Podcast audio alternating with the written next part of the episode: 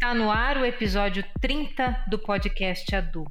Esta edição foi gravada no dia 14 de fevereiro de 2023. Os atos terroristas de 8 de janeiro ficarão marcados na história do Brasil como o principal ataque à democracia, registrado desde o final da ditadura nos anos 80. Estudiosos e políticos comparam a invasão aos prédios dos três poderes em Brasília com o 6 de janeiro em Washington, a capital dos Estados Unidos, quando partidários do ex-presidente Trump invadiram o Capitólio. Lá, como aqui, os seguidores do ex-presidente derrotado nas urnas contestavam o resultado das eleições. E após as invasões em Brasília, e depois agora de mais de um mês de investigações, centenas de prisões foram feitas. E o cálculo do prejuízo já chega perto de 25 milhões de reais, além das muitas obras de arte desaparecidas que foram levadas. Eu sou Cristina Segato. E eu sou Paulo San Martin. Nós somos jornalistas da Associação de Docentes da Unicamp, a Dunicamp. No episódio de hoje, vamos conversar com Sávio Cavalcante, professor do Departamento de Sociologia do Instituto de Filosofia e Ciências Humanas da Unicamp. Bem-vindo, professor Sávio. Professor, o simulacro brasileiro da invasão do Capitólio aconteceu aqui no Brasil praticamente no mesmo dia que da invasão dos Estados Unidos, isso há dois anos. Podemos dizer que existe uma conexão entre esses dois episódios? Olá, gente, tudo bem? Obrigado pelo convite.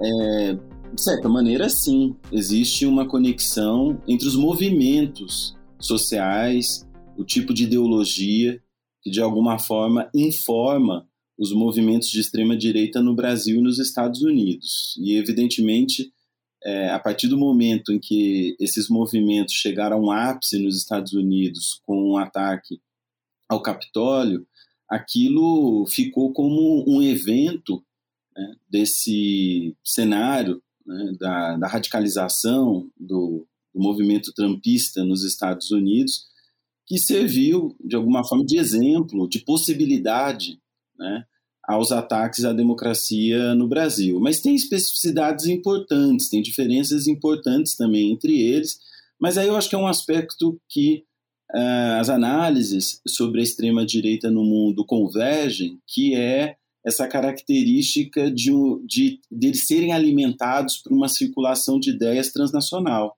Né? Então, evidentemente, o que acontece é, nesse campo da extrema-direita, não só nos Estados Unidos, mas em outros países, mas principalmente nos Estados Unidos, por conta da referência importante de, que ela acaba servindo né, para os movimentos brasileiros, esse ataque ao sistema eleitoral nos Estados Unidos é, serviu de exemplo ao que aconteceu no Brasil.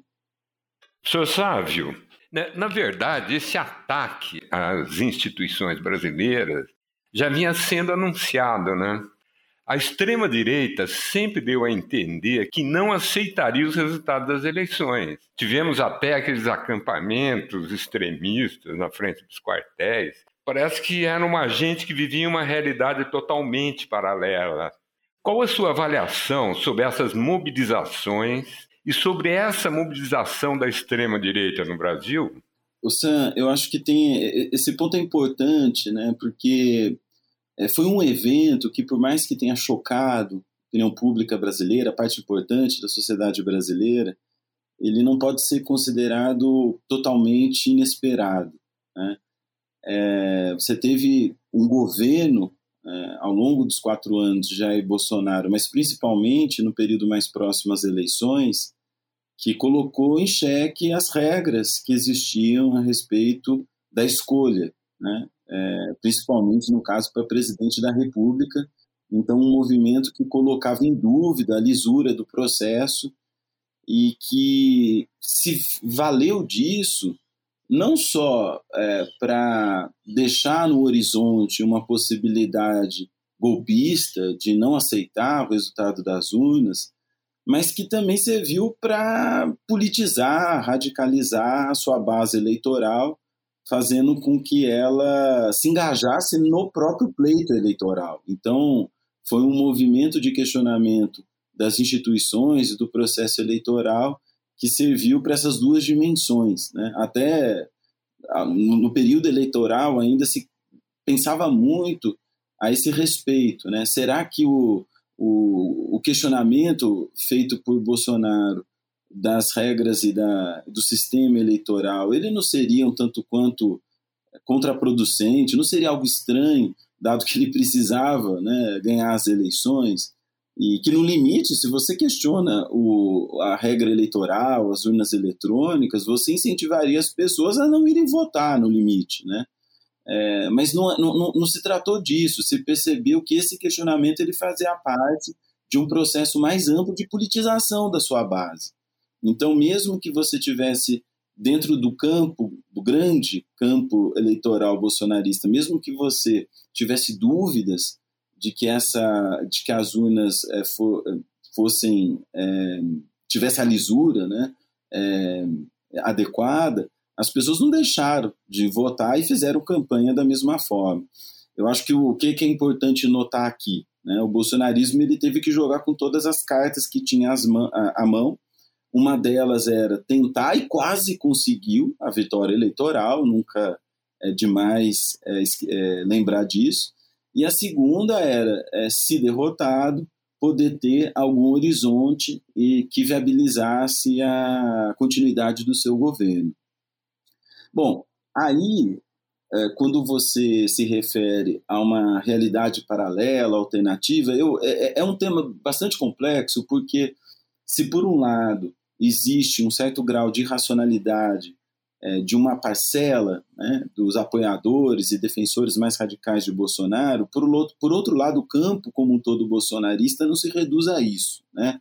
As motivações para o apoio ao governo elas são é, heterogêneas, existe ainda um antipetismo forte na sociedade brasileira que usa, que usou né, a candidatura de Bolsonaro como uma forma de recusar o novo governo de Lula, é, agora sim, você tem uma parcela mais ativa nas redes sociais e depois, né, nos próprios acampamentos golpistas, nas, nas bases do exército, que alimentavam a ideia de que seria possível é, pressionar para que houvesse algum, alguma forma de intervenção militar ou alguma saída que não respeitasse as regras vigentes. Então, eu acho que esse aspecto ele é importante, porque ao mesmo tempo que ele torna difícil a, a compreensão do, do processo, porque são diversas parcelas e camadas da população que votaram né, em Bolsonaro, nem todas se radicalizaram da mesma maneira.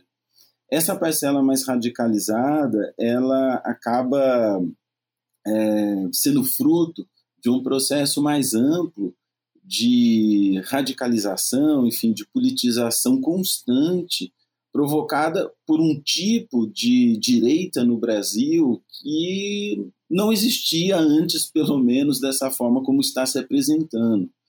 Que direita é essa? Não é só uma direita calcada em valores é, conservadores, em, em alguma prioridade ou um apego às tradições, né? Mas é uma direita que consegue é, mobilizar de maneira permanente uma parcela de sua base. E esse, de fato, é uma característica nova, porque ela exige um sistema de agitação e propaganda que precisa ser feito quase que em escala industrial. Né? Ele precisa ter muita gente envolvida para que a construção de sentido sobre o que está acontecendo no país, né, é, interpretar a realidade, ela passe por esse filtro desse sistema, desse sistema de agitação e propaganda que se assemelha muito com é, modelos né, de movimentos de tipo fascista na história. É por isso que a questão do fascismo voltou à tona. Não é um ponto consensual entre as análises se esse movimento bolsonarista ele é de tipo neofascista, mas existem boas é, condições, ou seja, existe uma forma de caracterizar esse problema que evo é, evoca novamente né, o problema do fascismo no, em que sentido? No sentido de ser um movimento reacionário de massa né, que busca politização constante e crescente de suas bases e principalmente calcado em camadas intermediárias da sociedade. Né? Então você tem um conjunto de análises, e eu me incluo nesse conjunto, que considera que o, o fascismo como um gênero, é, digamos, de, movi de movimentos ou é, políticos, que pode ter diversas espécies. Né? A espé é, nós conhecemos algumas espécies no século XX, evidentemente, quando a gente fala de neofascismo hoje, é, há profundas é, diferenças em relação ao que for o chamado fascismo histórico, nazismo, fascismo italiano, mesmo integralismo né, brasileiro no século XX, mas teria aí um núcleo é, comum desse gênero fascista, que é ser um movimento de massa reacionário, calcado principalmente em camadas intermediárias da sociedade. Quem avançou bastante nessa definição foi o professor Armando Boito Júnior, né, cientista político aqui da Unicamp, que tem se valido dessa conceituação para caracterizar o governo bolsonarista. Então, eu acho essa, essa definição importante, porque, ao mesmo tempo que ela deixa claro que você pode ter variações importantes né, desse grande gênero fascista, ao mesmo tempo, essa, esse elemento da mobilização é, constante de, uma, de um movimento de massa que essa extrema-direita consegue produzir, ela vai é, combinando aspectos estratégicos e elementos aparentemente irracionais para um tipo de situação, e aqui que é o ponto que eu acho que é um importante, concluo a resposta, que é, é alcançar níveis ou pontos de não retorno em que a própria liderança não consegue segurar a base, né? E eu acho que o 8 de janeiro ele tem bastante a ver com isso, né? Você tem uma atividade é, pro, é, golpista sendo fomentada ao longo de quatro anos. As condições para esse golpe seriam muito maiores se o Bolsonaro ainda estivesse no poder. Né? Não conseguiu fazer isso, mas mesmo assim, com, é, após a, a vitória eleitoral e a posse de Lula, o movimento apoiado, pelo menos até de maneira passiva ou pela omissão por certas instituições, aqui as Forças Armadas e as polícias militares acabaram contribuindo para isso, mas o movimento acaba empurrando esse processo e exigindo algum nível de algum sinal, né, de que a derrota ela não fosse concretizada. Então, acho que esse que é um aspecto importante para ser considerado quando a gente entende esse cenário mais amplo que nos levou ao 8 de janeiro. Sávio, você falou numa máquina industrial de propaganda, né? Isso aí exige muitos recursos financeiros. A gente já tem uma, pelo menos um indicativo claro de onde vêm esses recursos para financiar essa máquina que está em curso ainda? Enfim, as investigações, as pesquisas que são feitas é, sobre esse movimento mostram a participação bastante ativa de alguns setores é, das classes dominantes brasileiras, de algumas frações burguesas, principalmente aquelas voltadas né, é, para o agronegócio, não todo, né, o agronegócio que é muito heterogêneo entre si, mas proprietários rurais que, de certa maneira, exigiam o controle irrestrito sobre a propriedade, né? é, setores extrativistas, setores do comércio, é, pequenos proprietários em geral. É, ainda, bom, você consegue, até por conta das investigações dos, é, daqueles que apoiaram financeiramente o 8 de janeiro, eu acho que vai se conseguir chegar mais claramente alguns desses agentes, né, financiadores. Mas um pouco também por conta das pesquisas que eu tenho feito, participei de muitas manifestações em apoio a Bolsonaro é, nos últimos anos, você percebe uma, um fomento de organizações comerciais, pequenos proprietários, de pequenas, pequenas e médias cidades no Brasil, muitas delas vinculadas a propriedade rural é, ou pequeno comércio, como eu disse, é, com apoio de alguns, de fato, grandes empresários, mas de setores bem específicos, principalmente da esfera de circulação, né? lojas, enfim, alguns, alguns é, setores do comércio, que são aqueles que, é, de alguma maneira, radicalizaram o discurso de defesa irrestrita da propriedade, que foi uma das marcas né, do governo Bolsonaro e que é, absorveram de uma maneira mais integral um conservadorismo radical de base cristã, né?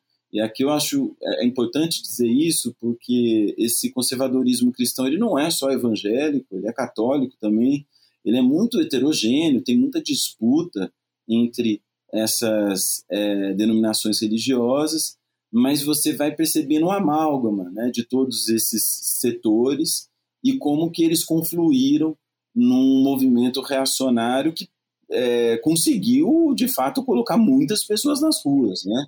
tanto nos últimos anos em apoio ao governo de Bolsonaro, como no caso do 8 de janeiro, é, olhando para tantas e tantas pessoas que foram acampar em frente aos quartéis. Então, essa, essa definição, essa caracterização da, das bases de apoio né, é, do, dessa, desse movimento, dessa ideologia, se, se descobre principalmente nesses setores né, de pequena e média burguesia e alguns em que, ainda que com uma magnitude de capital maior, mas que não são centro decisivos que detêm o maior poder na classe dominante brasileira. E aqui até talvez adiante um pouco, né, mas é, a, a, as investidas golpistas de Bolsonaro nos últimos anos e o próprio 8 de janeiro não deram certo porque essa classe dominante brasileira também se a parte majoritária dela se colocou contrária a esse movimento. É importante dizer isso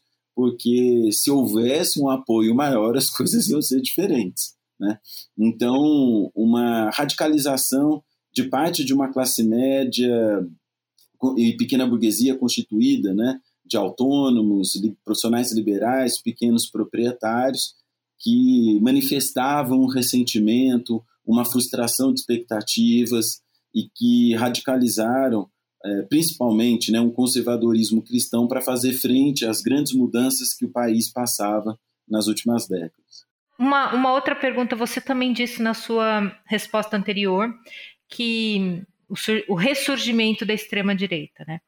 O, esse ressurgimento da extrema-direita no Brasil, ele foi pelo subterrâneo das redes? Como que ele aconteceu? Porque a vizinha do lado, ela é uma senhora tão simpática e eu descubro que ela é fascista. Como que ela se organizou? Eu não vi ela saindo com bandeira, eu saio com a camiseta. A, a, a, nós, do campo progressista, a gente se mostra. Esse povo se organizou como, então, assim? O do 2013, os atos de 2013, quando o MBL surgiu, por exemplo, é um fator de, de reorganização da extrema-direita no Brasil? Então, Cristina, essa, é, a, a resposta a essa pergunta ela é um pouco extensa, vou tentar resumir bastante, mas ela é um pouco extensa porque os processos eles não são unívocos, né? Eles não, eles não estão seguindo sempre para o mesmo caminho. Você tem uma combinação de forças e que a partir de certo momento eles vão tomando uma, uma direção e um contorno, um perfil mais específico. Eu, eu diria o seguinte, né? É, 2013, mas principalmente os protestos em favor da deposição de Dilma a partir de 2015, foi, o, 2015 e 2016 são os momentos mais importantes porque eles conseguiram, é, os opositores aos governos petistas conseguiram reunir nas ruas um conjunto muito grande de pessoas. Esse conjunto muito grande de pessoas descobriu que podia ter uma força política decisiva, sim, em 2013 mas em 2013 as coisas estavam muito em aberto, você tinha no início uma pauta muito progressista, você tinha movimentos de esquerda, você tinha as pessoas disputando as ruas, mas é, o governo federal era é, dirigido pelo PT e em 2014 Dilma Rousseff vence Aécio Neves e se percebeu que a, o caminho eleitoral para a derrota do PT era muito difícil. Né? E aí você tem a, a conjunção da, dos efeitos da Lava Jato nesse processo que fizeram algo que é o que eu considero mais importante para explicar o fortalecimento da direita nesse ciclo, que é retirar aquilo que aparecia como uma base de superioridade moral da esquerda. Né? Quando você é, identifica todo um campo com o fenômeno da corrupção, que é muito mais amplo, é, histórico, estrutural, você criminaliza uma parte da sociedade, uma parte do campo político e retira um fundamento moral que essa esquerda tinha de distribuição de renda, de justiça social. Então, é, esse movimento de retirar a base moral da esquerda, ele é muito anterior até. Né? Ele vem de alguns ideólogos, analistas, escritores. Aí o Olavo de Carvalho, já falecido, foi um, talvez um dos mais ativos nesse sentido, de mostrar ou de tentar dizer que essa, esse empenho da esquerda na justiça social, na igualdade, era uma forma de camuflar é, projetos ditatoriais, autocráticos, e que todos, na verdade, eram hipócritas e queriam apenas se enriquecer privadamente, particularmente.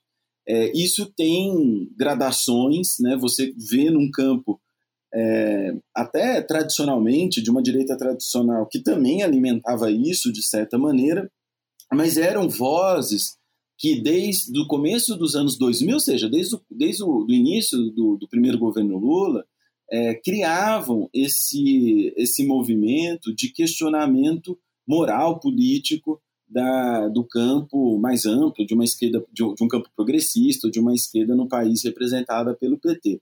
Acontece que, de fato, em 2013, é, num movimento muito heterogêneo, iniciado por pautas progressistas, é, a, a, o perfil dos manifestantes na rua vai se transformando, né? e cada vez mais uma, um conjunto da sociedade que elege o problema da corrupção como o maior problema é, a ser resolvido da sociedade, e até para isso é, ela se vale de métodos de exceção para poder procurar esses criminosos, aos poucos esse movimento vai se vai tornando palatável, vai tornando, vai naturalizando, vai normalizando é, formas de uma politização mais radical e de métodos de exceção que tornam possível uma voz que começa a agregar mais pessoas a partir de 2015, 2016, que é a voz de Jair Bolsonaro. Se você percebe nas manifestações é, em favor do impeachment da Dilma, em 2015 e 2016, essas pessoas não eram a maioria. Né? Não era a maioria que pedia intervenção militar, que pedia o apoio das Forças Armadas. Só que a, a, a, politização desses temas fez com que a voz mais radical é a que, te, que se tornou pelo menos para a maior parte das pessoas, aquela que teria força suficiente para vencer o PT. Então, dentro desse grande campo que apoiou Bolsonaro eleitoralmente em 2018, você viu um conjunto de pessoas que não necessariamente eram de extrema direita, mas que naturalizaram aquele discurso é, mais violento, aquele discurso é, é, que é, propunha até a eliminação física da esquerda, considerava aquilo apenas uma verve mais é, enfática, não achava que aquilo poderia acontecer, mas achava que era um mal necessário para derrotar a esquerda. Então, aos poucos, e aqui eu, eu uso de novo o argumento né, do, do Armando Boito Júnior, esse movimento antipetista de 2015 e 2016, dentro dele, foi se depurando uma base de tipo neofascista em que ela sim, ela foi percebendo que conseguindo construir canais de comunicação alternativos à da grande imprensa, ela poderia, isso as redes sociais, portanto, foram fundamentais, ela poderia criar uma politização por meio de notícias mais ou menos falsas ou coisas totalmente criadas ou simplesmente uma interpretação distinta da realidade, ela poderia ir criando uma coesão dentro desse movimento capaz de promover algo que nem a ditadura militar no Brasil conseguiu promover, que seria uma transformação cultural da sociedade brasileira. Né? É, então, até diferentemente do modelo ditatorial, autocrático da, é, dos militares nos, nas décadas de 60 e 70, que tinham um conteúdo mais tecnocrático, em que as decisões se davam nas cúpulas, né? e não favoreciam e não mobilizavam muito as pessoas, esse movimento bolsonarista ele apostou todas as fichas na mobilização constante e permanente de sua base, fazendo com que elas, é, por mais é, irreais algumas vezes que fossem as pautas, elas, elas pudessem interferir naquilo que estava sendo discutido a cada momento, podendo interditar diversos temas e provocando efeitos bastante é, estruturais né, na, na forma de políticas públicas, etc. O fato é que o bolsonarismo ele é, a meu ver, um movimento de tipo neofascista que não teve o êxito de levar até o fim essa transformação cultural. Tentou, né? mas aqueles que o fizeram não tinham competência ou não tinham as condições, pelo menos até aqui, de promover o, os seus interesses até o fim. Mas a ideia de mobilização permanente de uma transformação cultural foi aquilo que a sacada, digamos assim, de Olavo de Carvalho desde o início, por isso que ele foi tão importante né, dentro do movimento bolsonarista. E um outro elemento que eu não estou comentando tanto, que ajudou a dar um verniz de racionalidade a todo esse processo, e aí, Cristina, talvez eu responda agora a outra parte da sua pergunta, né? Por que, que aquela pessoa é, aqui, ali que mora ao lado de você, que nunca provocou nenhum mal a ninguém, enfim, que pudesse ser até uma pessoa amistosa, etc., como que ela se politizou dessa maneira, né? Ali você tem um papel importante de algumas instituições, principalmente as Forças Armadas, que deram um verniz ali de racionalidade para a coisa, né? como se fosse um projeto de salvar uma ideia de Brasil que estaria sendo deturpada pelo setor da esquerda, pelo setor petista ou pelo setor progressista como um, como um todo. Acontece, é, eu, eu considero que o bolsonarismo é fruto né, desse projeto militar, não à toa os especialistas no tema mostram como que a candidatura do Bolsonaro de 2018 começa já em 2014 né, na sua candidatura parlamentar, mas ele já começa a traçar o 2018 dentro de algumas instituições militares, o que não poderia existir né, por lei, mas isso é permitido que, que aconteça. É, e como o, a burocracia ela foi sendo preenchida né, de um conjunto de representantes das Forças Armadas que tentaram dar esse verniz né, de técnica, de racionalidade ao processo. Só que o Bolsonaro não é só isso, ao meu ver. Ele é fundamental, ele, ele, ele só pôde existir por conta disso, mas ele é também essa mobilização, politização constante de bases civis, né, que tem aí os seus ideólogos, o Olavo de Carvalho foi um fundamental, e que disputavam o sentido de democracia. Evidentemente, ninguém se identificava com o fascismo histórico, ninguém dizia que era fascista, pelo contrário, se diziam verdadeiros democratas, e, mas para fazer isso questionaram é, elementos fundamentais do regime democrático liberal, né? a divisão dos poderes, etc. E no limite, no horizonte, era um modelo, sim, autocrático, ditatorial, em que o líder iria governar por decreto, né? controlando o legislativo e o judiciário a seu, a seu favor. Então, é, o Bolsonaro é um produto né, de uma reorganização dos setores de Forças Armadas querendo voltar a um protagonismo na condução do país, mas é também produto desse, dessa movimentação das bases civis que foram orientadas por um projeto de refundar, de salvar o Brasil. E aqui é o ponto, eu termino, mas aqui é o ponto que, a meu ver, torna mais forte o argumento é, que caracteriza esse movimento como de tipo neofascista. Por quê? Porque para fazer essa politização e para criar essa mobilização, existia uma ideia de regeneração do país. E essa ideia de regeneração flertou explícita ou implicitamente, em muitos momentos, com uma ideia de purificação da sociedade. Essa ideia de purificação da sociedade, ela convive facilmente com a eliminação dos mais fracos, da oposição, da esquerda, e foi usada muitas e muitas vezes no período da pandemia para é, normalizar a política do governo federal de fazer o vírus circular o máximo possível. Morrer, morreu. Né? Então, entender como foi possível um governo federal adotar a política de fazer o vírus circular, independentemente das mortes que isso ia gerar, e uma parte grande da sociedade, mesmo assim, ver isso como um, um algo, enfim, é, inevitável ou, ou algo secundário, é um efeito muito, muito forte de uma ideologia de tipo neofascista. Professor, no, no artigo seu publicado no Jornal da Unicamp, você diz: o ataque foi às sedes físicas dos três poderes. O ataque ideológico, entre parênteses, intelectual, como se tem dito, fecha parênteses, foi feito há muito tempo e produz efeitos sólidos, ainda que diversos, na sociedade. Pergunta: quais são esses efeitos e como lidar com eles a curto prazo? Como combater e estancar a possível disseminação de células de extrema-direita no Brasil?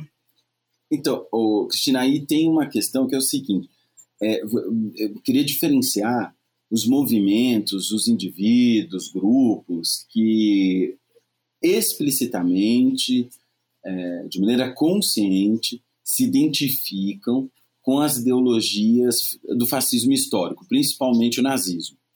Isso existe, gente, é, nós percebemos que esses grupos, até pelas pesquisas né, da Adriana Dias, recém-falecida, é, que mostrou o crescimento desses grupos no Brasil no período da ascensão do bolsonarismo, mas eu considero que esses grupos, eles, é, bom, é, evidentemente, para combatê-los precisa de toda a força das instituições para não permitir que essas, é, esses grupos é, se cresçam e, e, sejam naturalizados, normalizados.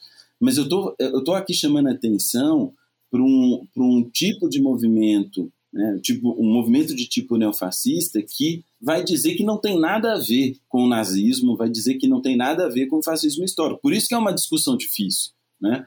É, então, eu, eu estou chamando a atenção então, estou falando de movimentos que ele tem representantes é, em instituições, em partidos políticos, e conseguiu achar uma forma de conviver com o regime democrático tal como ele se apresenta. As pessoas diriam, imagina, é, líderes fascistas, nazistas do século XX, eu abomino, etc., mas são pessoas que apoiam é, algumas ideias tão, é, com grau de violência e de questionamento da ordem democrática é, condizentes né, com a forma pela qual o bolsonarismo foi se apresentando desde então. É, essa que é a dificuldade. Por isso que é um conceito que ele, ele, ele, ele precisa ser pensado e usado com bastante cuidado, porque ele causa uma, uma incompreensão né, das pessoas no sentido de ter como referência única e exclusivamente essas células de organização de uma, de uma extrema-direita neonazista, coisa que ainda existe. Né? A gente teve aqui até agora nos últimos dias, aqui na cidade ao lado, em Montemor, um jovem é, que representou isso, enfim, queria fazer um ataque a uma escola. Mas esse, enfim, esse é um movimento que é, precisa ser investigado, precisa ser combatido, e tem um outro que é aquele que é, promove um, uma renovação é, do sentido é, da extrema-direita e que os seus efeitos, novamente, como eu disse, eles não são sentidos da mesma maneira, não é como a suástica que se apresenta, mas é, por exemplo, e eu vou usar aqui de novo o caso da pandemia, quando um presidente vai em sistema de rádio e televisão e diz que é, o vírus ele só causa é, problemas em pessoas que já têm comorbidades ou que não são saudáveis. Uma pessoa que fala isso está querendo dizer que as pessoas que pegam o vírus e que falecem em razão dele, é, de alguma forma não tem problema que elas morram. Isso foi dito é, de uma maneira, isso foi naturalizado, foi normalizado. Um segundo exemplo é em nome daquilo que seria a defesa da soberania nacional ou a defesa contra é, interesses supostamente estrangeiros e a defesa de um tipo de atividade legal que é o garimpo, você deixar por omissão uma comunidades indígenas como os Yanomami simplesmente morrerem como é, morreram é, com toda a omissão do Estado. Né? Então, é, o que, que, eu considero importante desse, de, desse movimento de tipo neofascista é não pregar abertamente, explicitamente, a morte de grupos em razão de uma ideologia racista e eugenista, como acontecia no fascismo histórico, mas normalizar o deixar morrer de um conjunto da população, seja porque não é saudável, ou seja porque são indígenas que seriam vistos como hierarquicamente inferiores em alguma escala de humanidade, segundo a visão dessas pessoas. É, é, e promover como promove uma criminalização da própria esquerda que atingiu esses níveis de politização no movimento bolsonarista, a ponto até mesmo de tentarem, com o 8 ali de janeiro, mostrar sua força, né? É, ainda que sem o êxito que imaginavam ter. Então, é, é, é esse, é, é, esse quadro difícil de compreensão da, das bases né, de, de, de organização da sociedade que fazem com que as resistências às mudanças que aconteciam no Brasil desde o começo dos anos 2000, elas tenham tido como resposta diferentes modalidades de reação. Sejam aquelas é, democráticas de uma direita liberal, sejam aquelas de setores religiosos que não queriam aquelas mudanças por conta das suas, dos seus valores, mas um tipo de organização é, política transnacional, né, com, com alimentando-se de uma cadeia transnacional de circulação de ideias, de pessoas, que é, apostou de maneira decisiva na politização de um movimento e de uma massa que era para estar presente tanto nas, tanto nas redes sociais quanto nas ruas. Né? E isso, de fato, provocou uh, os impasses que nós temos visto até os dias de hoje e que vai continuar, né? Porque esse sistema de agitação e propaganda ele vai tentar ao longo dos próximos anos manter uma base de oposição ao governo bastante ativa e a radicalização de seus agentes é, para que de alguma forma é, pavimentem né, a volta desse governo no momento propício. Sabe, só uma pergunta que tem tudo a ver para a gente finalizar com muitas das coisas que você falou aqui. Né? E voltando para o 8 de janeiro, você acredita que essas investigações que estão em curso e que já prenderam muita gente do, do, do, dos atentados lá em Brasília, você acredita que vai chegar nas cabeças, nos organizadores dessa, nos reais organizadores dessas mobilizações? Eu acho muito difícil Sam, que chegue em alguns agentes que foram conscientemente omissos, né, que perceberam as movimentações, sabiam que aquilo poderia gerar problemas, mas resolveram é, lavar as mãos, nos, até porque sabiam que iam chegar em conhecidos, parentes, pessoas da mesma corporação. Eu acho que vai ter um limite, tem um cálculo aí de forças que vai ser feito. Talvez chegue em alguns financiadores que não tenham essa proteção de algumas instituições. O grande enigma é se isso vai chegar em cúpulas né, de polícias militares e, da própria, e das próprias forças armadas que de maneira que nós mesmos naturalizamos, permitiram que essas movimentações golpistas ficassem protegidas né, dentro das suas áreas de jurisdição. É, a gente acompanha é, e ouve as declarações do atual governo de que as investigações vão chegar até onde precisam chegar, mas do ponto de vista realista, é difícil que, em nome de uma acomodação, em razão da correlação de forças, você consiga, de fato, definir todos aqueles que têm responsabilidade sobre o que aconteceu. É, agora, de, acho que é importante que é, os agentes que, a, que é, não mais têm né, o respaldo das instituições, aqui estou dizendo, evidentemente, Jair Bolsonaro e seus parceiros mais próximos, sejam investigados de uma maneira mais efetiva, não tanto pelo 8 de janeiro, que talvez não tenha sido eles que detonaram ali a coisa, mas com certeza foi os que promoveram o movimento golpista é, ao longo de todos esses anos e tentaram surfar né, nesses, nos efeitos que isso poderia gerar. Então, tudo que tem sido descoberto sobre o novembro e o dezembro de 2022 mostra que Jair Bolsonaro tentava é, contornar os resultados da eleição, provocar algum evento que questionasse a, o Tribunal Superior Eleitoral e até a minuta né, de como isso viraria uma. É, é, haveria um golpe né, patrocinado pela, pelas próprias é, forças militares.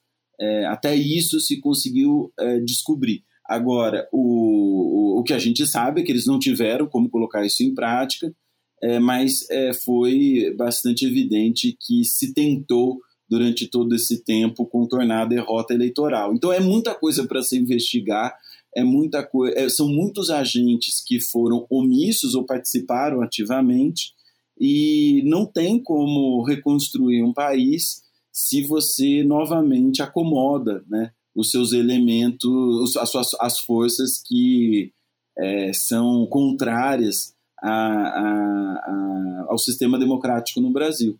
Então, esse é um desafio. Né? Sendo realista, eu acho que não vai chegar em todo mundo, mas torcendo para que chegue, pelo menos como uma forma, é, nas pessoas que isso possa gerar algum aprendizado é, para que isso não mais se repita. Encerramos aqui mais um episódio do podcast Adu. Siga nossas redes sociais, nosso site e fique por dentro dos temas que serão abordados nos próximos episódios do podcast Adu. Até lá!